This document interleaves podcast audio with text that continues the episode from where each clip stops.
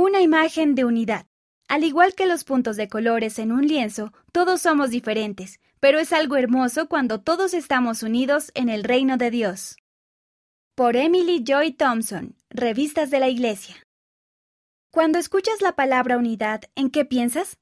Tal vez en un coro que canta al unísono o en tu equipo deportivo favorito que participan juntos como una unidad. Puedes encontrar unidad en las familias, las comunidades, aún en la naturaleza. La unidad consiste en unirnos y trabajar en conjunto. Aunque provengamos de orígenes y culturas diferentes y tengamos habilidades diferentes, el Padre Celestial desea que nos amemos unos a otros y seamos uno. Pero, ¿cómo podemos ser uno cuando todos somos tan diferentes? Unidad en el arte. Hablamos de unidad en la música y en los deportes, pero ¿sabías que también podemos aprender sobre la unidad en el arte? Hay un estilo de pintura llamado puntillista, donde los artistas en vez de mezclar los colores en una paleta y utilizar largas pinceladas, aplican pequeños puntos de colores en toda la superficie a fin de crear una imagen. Cuando te paras cerca de esas pinturas, todo lo que puedes ver son puntos de color individuales. Sin embargo, cuando das un paso atrás, los puntos se mezclan para revelar una imagen. Los puntos de color individuales se fusionan a fin de crear algo hermoso. Al igual que los puntos, todos somos personas únicas. El Padre Celestial mira la imagen completa. Él nos ve como sus hijos e hijas, herederos del reino de Dios. Si también aprendemos a dar un paso atrás y ver la imagen completa, podemos aprender la forma de amar y trabajar con las personas que son diferentes a nosotros. A continuación, hay algunas cosas que podemos hacer para trabajar de manera unificada. Recordar los convenios. El recordar nuestros convenios bautismales nos ayuda a trabajar de manera unificada con los demás. En Mosía capítulo 18, versículo 10, leemos que parte de ser bautizados es acceder a servir a Dios y guardar sus mandamientos. Una manera de hacerlo es llevar las cargas los unos de los otros, llorar con los que lloran, sí, y consolar a los que necesitan de consuelo. Cuando le tendemos la mano a un amigo que está triste, ayudamos a nuestros padres con los quehaceres de la casa o tendemos la mano a alguien que es nuevo en la escuela, estamos haciendo un esfuerzo por abrirles nuestro corazón y entrelazar nuestros corazones con unidad y amor el uno para con el otro.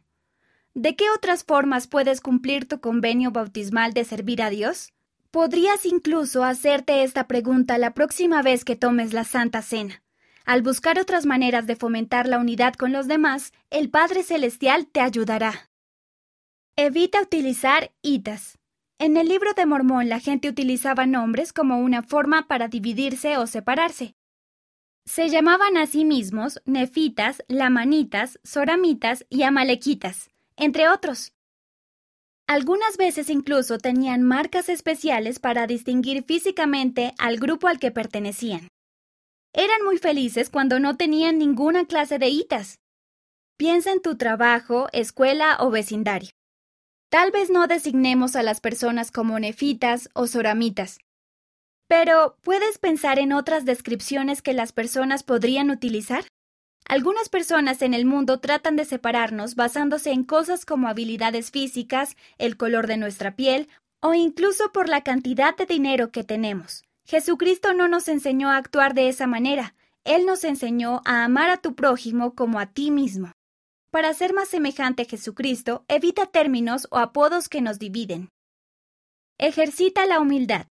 Parte de la unidad es aprender a alegrarte por el éxito de tus hermanos y amigos. Todos debemos esforzarnos por llegar a ser más humildes. Algunas veces esto puede ser difícil. Tal vez tu mejor amigo logró ingresar en el equipo, pero tú no o tu hermano obtuvo una mejor calificación en la escuela que tú. Podríamos sentirnos tristes o heridos al ver a alguien obtener éxito. Aunque sea difícil, trata de celebrar con ellos. Todos tenemos dones y talentos maravillosos, y nuestro Padre Celestial desea que cada uno de nosotros busque y desarrolle buenos dones. Las diferencias pueden ser buenas. Algunas veces tendemos a relacionarnos solo con aquellos que lucen, hablan o piensan como nosotros, pero Jesucristo siempre se esforzó por relacionarse con aquellos a quienes se les consideraba diferentes. Las diferencias pueden ser buenas y son necesarias. El presidente Henry B. Eyring de la primera presidencia ha dicho, Aún las diferencias se pueden ver como oportunidades. Dios nos ayudará a ver alguna diferencia en otra persona no como motivo de irritación, sino como una contribución. No todos pueden jugar la misma posición en un equipo deportivo o cantar la misma parte en un coro. El mundo sería aburrido si todas las flores fueran del mismo color o si todos los árboles se vieran iguales. Las diferencias pueden hacer un mundo mejor y pueden ayudarnos a ser uno. Ser uno.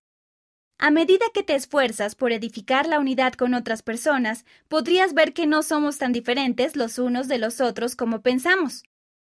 A medida que aprendemos a vernos unos a otros como el Padre Celestial nos ve, llegaremos a comprender que todas las personas son necesarias y pertenecen al reino de Dios. Cada uno de nosotros es un maravilloso punto de color en un hermoso mural. Y seamos realistas, no sería lo mismo sin ti.